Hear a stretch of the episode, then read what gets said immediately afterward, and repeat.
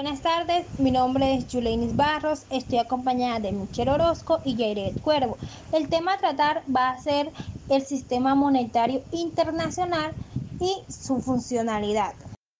Eh, el sistema monetario internacional, bueno, en pocas palabras, se puede decir que es el conjunto de instituciones, acuerdos y normas que rigen las transacciones comerciales y financieras entre distintos países. Eh, sin embargo, esto establece normas que regulan los flujos monetarios transfronterizos, o sea, es decir, entre distintos países.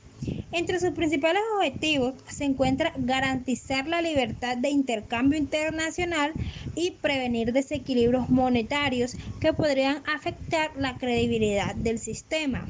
Eh, mm, por otro lado, este busca proporcionar y asegurar suficiente liquidez para que los flujos entre países no se vean restringidos artificialmente.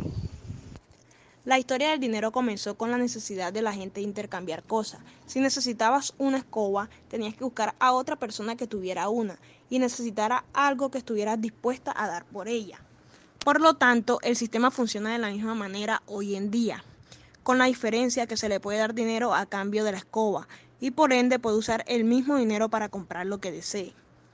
En un principio el hombre era autosuficiente, conseguía sus cosas por sí mismo, no solía obtener nada de más para intercambiar y apenas le alcanzaba para cubrir sus necesidades básicas.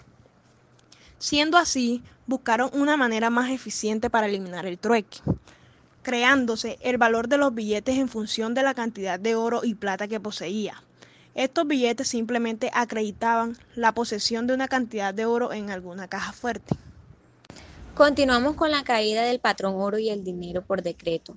El prestigioso tiempo del patrón oro llegó a su fin con la Gran Depresión en la Segunda Guerra Mundial. A raíz de esto, cada país tuvo enormes endeudamientos que optaron por tener su propia concepción de patrón, por lo que en 1944 varios países se reunieron para decidir un nuevo orden económico mundial. Aquí se consiguió sustituir el patrón oro por el patrón dólar y Estados Unidos siguió catalogándose como potencia económica mundial.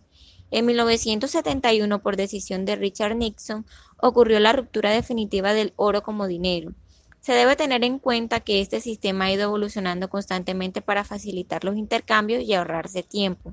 Esto ha pasado de una moneda de plata u oro, pasando por una deuda respaldada por oro, un papel que garantiza una moneda de plata u oro, hasta convertirse en una deuda que no está respaldada por ningún activo y se basa en la confianza en el sistema y el poder del Estado.